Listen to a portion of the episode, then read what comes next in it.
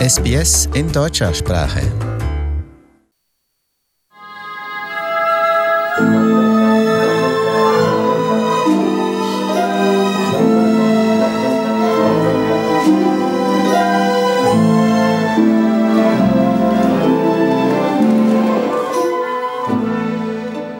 Herzlich willkommen zu Im Gespräch mit mir, Trudi Latour.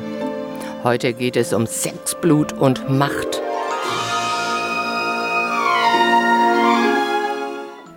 Andreas Konrad singt die Rolle des Herodes in der Richard Strauss Oper Salome. Eine Bibelgeschichte, die von Oscar Wilde 1891 als Drama und dann von Strauss 1905 als Oper interpretiert wurde. Salome ist eine verführerisch schöne junge Frau, die eigentlich immer kriegt, was sie will, weil sie von allen begehrt wird.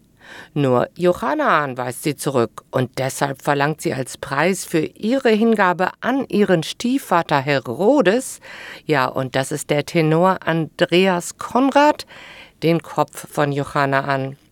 Wer sich unter einer Oper verstaubte Kulissen und stocksteife Sänger vorstellt, der ist hier falsch gewickelt.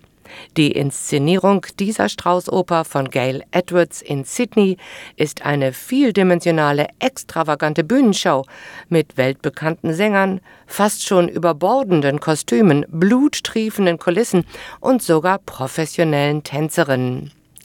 Der Tenor Andreas Konrad ist zu Gast in Australien und nicht zum ersten Mal.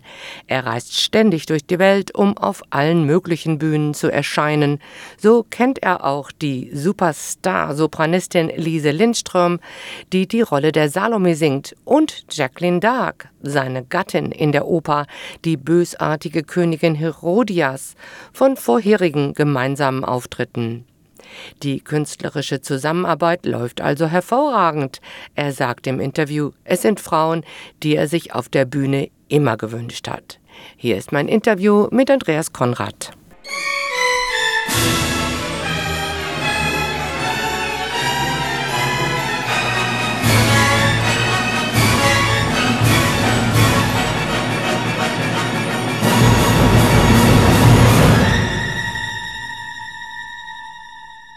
Erstmal herzlich willkommen hier bei SBS, Andreas Konrad. Freue mich sehr. Hallo, hallo, hallo. Vielen ja, Dank. vielleicht mögen Sie sich als erstes mal vorstellen, damit wir wissen, wer Sie sind.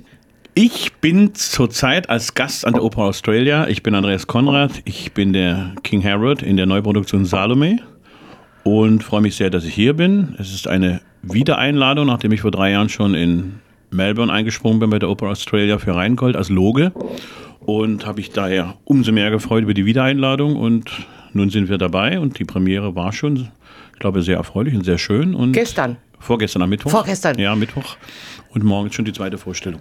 Ja, dann wird es ja Zeit, dass wir darüber sprechen hier für unsere Hörer. Mhm. Salome ist ja. ja nun eine sehr bekannte Oper. Warum ist die so erfolgreich geworden? Ja, zum einen die Komposition von Richard Strauss und hat sich sehr in das Bewusstsein der Zuhörer, der Menschen gespielt in den letzten 110, 115 Jahren. Und für mich übrigens eine der aufregendsten Produktionen oder überhaupt der Opern von Richard Strauss. Ich liebe auch Frauen Schatten, großartig, Elektra, aber sicher dankenswerterweise durch den Herodes für mich als Partie natürlich eine besondere Herausforderung. Ja, was ist die besondere Herausforderung für Sie als Stiefvater von der ja, Salome? Ja, die berühmte Frage, was, ja, was ist die Herausforderung? Die Herausforderung ist auf der einen Seite dieser Zustand, in den sich der Herodes natürlich selber versetzt hat im Laufe seiner Jahre mit seiner Stieftochter und mit seiner nun angetrauten Herodias, seinem Weibe. Also die, er sagt ja auch so schön, ah, da spricht meines Bruders Weib. Also so ganz harmonisch ist das nicht mehr bei den beiden. Und äh, es ist darstellerisch insofern reizvoll, weil diese, ich nenne es immer schräge Type, der Herodes, das macht Spaß. Und ich bin ein Mensch der Bühne mit viel sicher auch Befähigung, Begabung des Spielens, des Darstellens. Das habe ich einst bei meinem großen Ziehmeister Harry Kupfer gelernt in Berlin. Darstellen, singen, singend darstellen. Das ist immer so das Credo, der Leitgedanke. Und den versuche ich natürlich immer so umzusetzen und so plastisch auf die Bühne zu bringen. Und dann geht es natürlich um die Partie, die sehr, sehr anspruchsvoll ist, die sehr exponiert ist, aber die auch dann wiederum Passagen hat, wo man, also von lyrisch über, über exzessive Ausbrüche bis, bis ja, die ganze Verzweiflung des, des, des Stiefvaters Herodes, der nur bereit ist, alles, aber alles, was nur möglich ist, aufzubieten, um dieser Tochter irgendwie diesen wahnwitzigen Gedanken des, des abgeschlagenen Kopfes des Johanna aus, auszureden, beziehungsweise ihr irgendwie klar zu machen. Also das alles, alles kannst du von mir haben, aber bitte das nicht, das nicht, bitte nicht. Und insofern, das macht viel Spaß und das ist eine tolle Herausforderung. Das, es ist ja nicht meine erste Produktion, aber. Ja, das wollte ich auch fragen. Haben Sie die Salome schon mal aufgeführt? Ja, ich habe die mehrfach gesungen. Also ich meine jetzt nicht nur die einzelnen Vorstellungen, denn die summieren sich dann auch, sondern ist, glaube ich, meine siebte Produktion jetzt. Wow, und ja, wie ja. vergleicht sich jetzt die Inszenierung hier in Sydney ich mit die, anderen? Die finde ich großartig, weil die, ich weiß, dass dafür in Australien eine Vorliebe auch gibt, die geht so ins, ins optisch sehr reizvolle, ich will nicht sagen Musical, aber die, die ist von der Ausstattung her großartig. Ich finde die Kostüme, das Licht großartig. Und können wir sicher nachher noch drüber sprechen, meine Kollegen, das macht einfach viel Spaß. Und ich finde, was die Gail Edwards da gemacht hat, ich hätte sie gern kennengelernt, sie war jetzt nicht mehr dabei. Ah ja. Aber wir hatten tolle Proben mit Andy Morton, der Regieassistent, der großartig das einstudiert hat, wie ich finde. Und es ist schlüssig. Auf Ihre Frage hin, diese Produktion ist für mich deshalb sinnvoll, weil sie schlüssig ist. Ich, ich, ich denke, das kann man verstehen, was ich meine damit, weil die macht Sinn. Auch diese, die Weltreligionen für die fünf Juden so unterschiedlich zu dokumentieren, zu zeigen, finde ich toll, finde ich großartig. Das finde ich eine tolle Idee. Ja, es ist ja auch irgendwie zeitübergreifend, wie das in dieser Inszenierung mhm. gemacht wird. Auch der Tanz der sieben Schleier. Richtig. Dass nicht richtig. eine Person, nur, dass nicht nur die Sängerin diese Die selber zweimal mitwirkt, genau. Dass die es aber nicht alleine tut. Nein, nein, sondern auch die Tänzerinnen, die dann dort eingreifen und, und ich, ich, auch mit der Madonna, die dann ihr Gewand aufreißt und da plötzlich in Strafzone Wäsche drunter. Das ist, ich finde das ganz großartig. Das sind alle alles diese, diese Visionen eh, die nur transparent gemacht werden fürs Publikum. Das, das sind Archetypen von ja, Frauen exakt, eigentlich. Ne? Exakt. Und die Kelly Ebbe hat das so schön, Kelly Ebbe hat das so schön gesagt in ihrer Anmerkung. Es ist nicht meine Aufgabe, den Leuten, dem Publikum den Sinn zu erklären, sondern Bilder zu vermitteln. Ah, ja, ja. Die die Faszination und den Spielraum, den gedanklichen freisetzen. Umso besser kommt man in die Figur von dem Herodes hinein, was diesen diesem Teufelskerl, diesem, diesem crazy Typen durch den Kopf geht.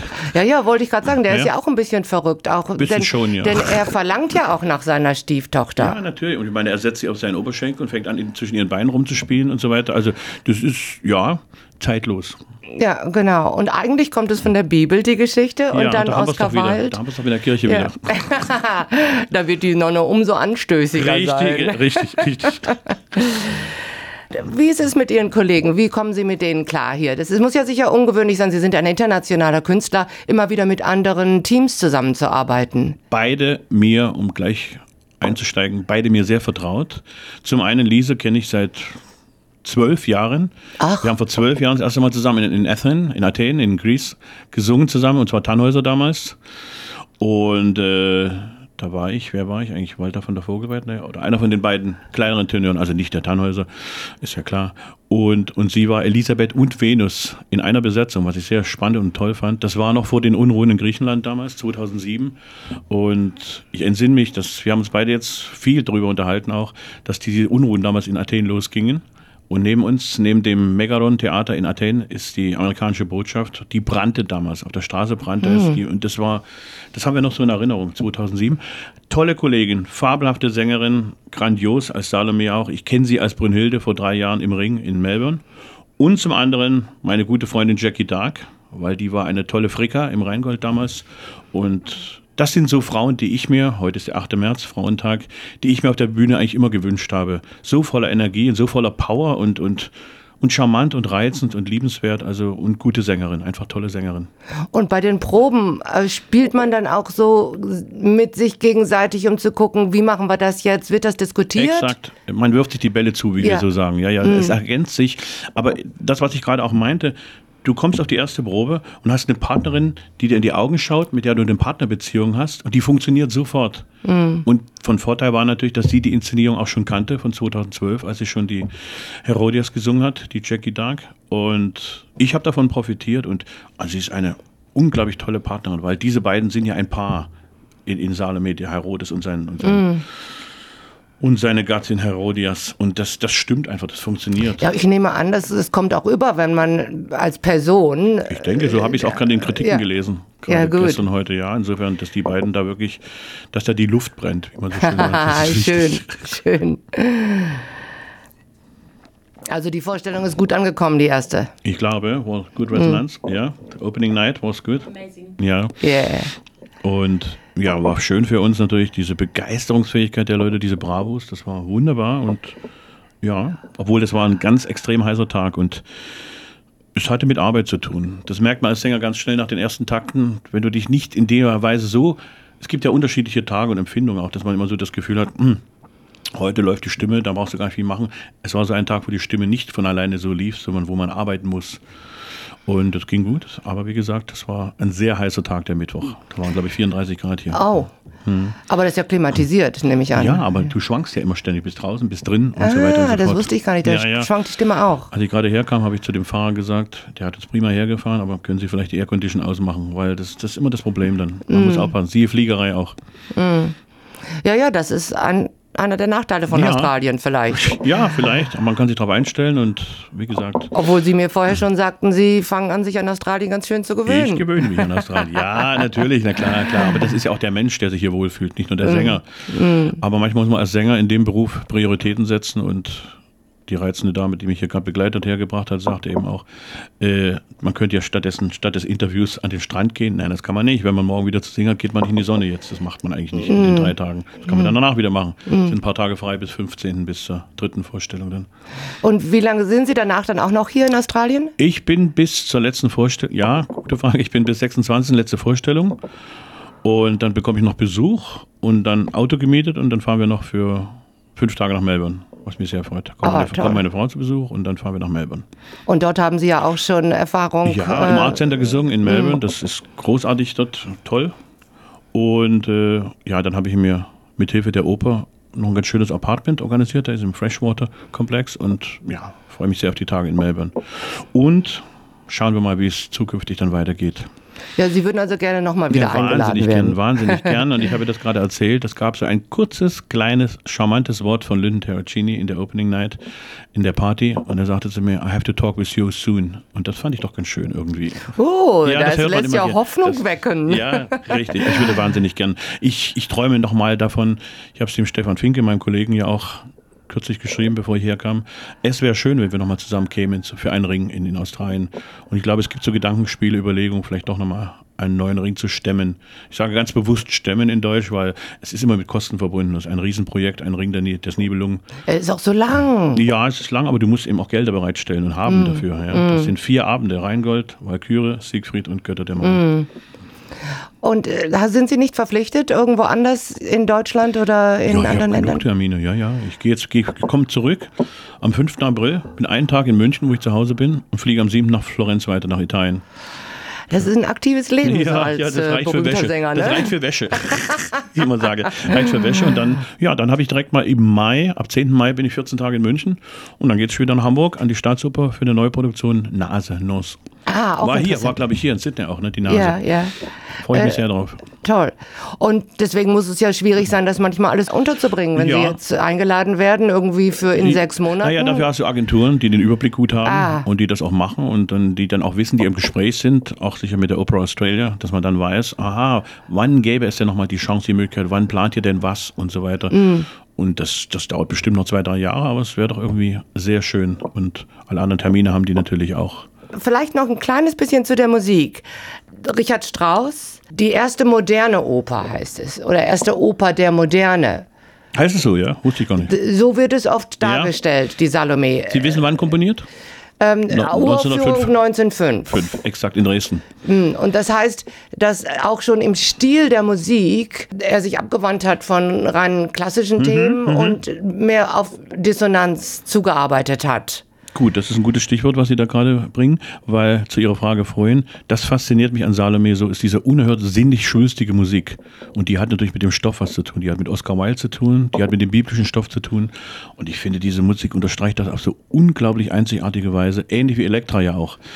Diese, dieses bis zum Tanz hin natürlich. Das, ich, ich nenne das immer fast Filmmusik oder sowas. Ja, aber das, das ist, fasziniert mich.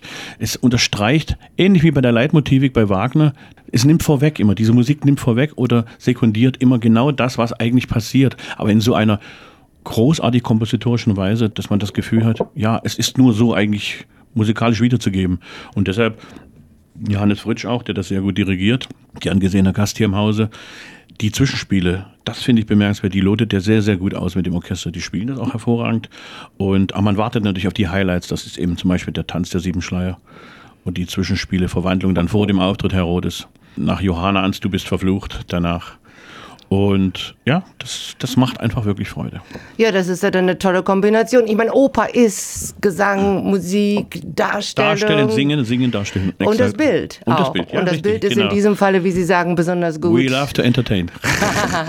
Wunderbar, schönes ja. Schlusswort. Ja, vielen Dank. vielen Dank, danke Andreas Konrad. Danke, danke, danke.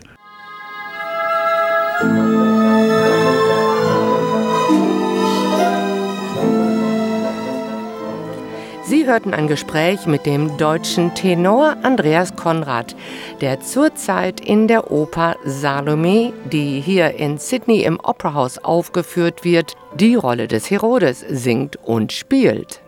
Ja, und wann kann man sie noch sehen? Abends um 7.30 Uhr am 15., 18., 21. und 26. März. Und am Samstag, den 23. März, gibt es auch eine Matinee-Vorstellung um 1 Uhr mittags.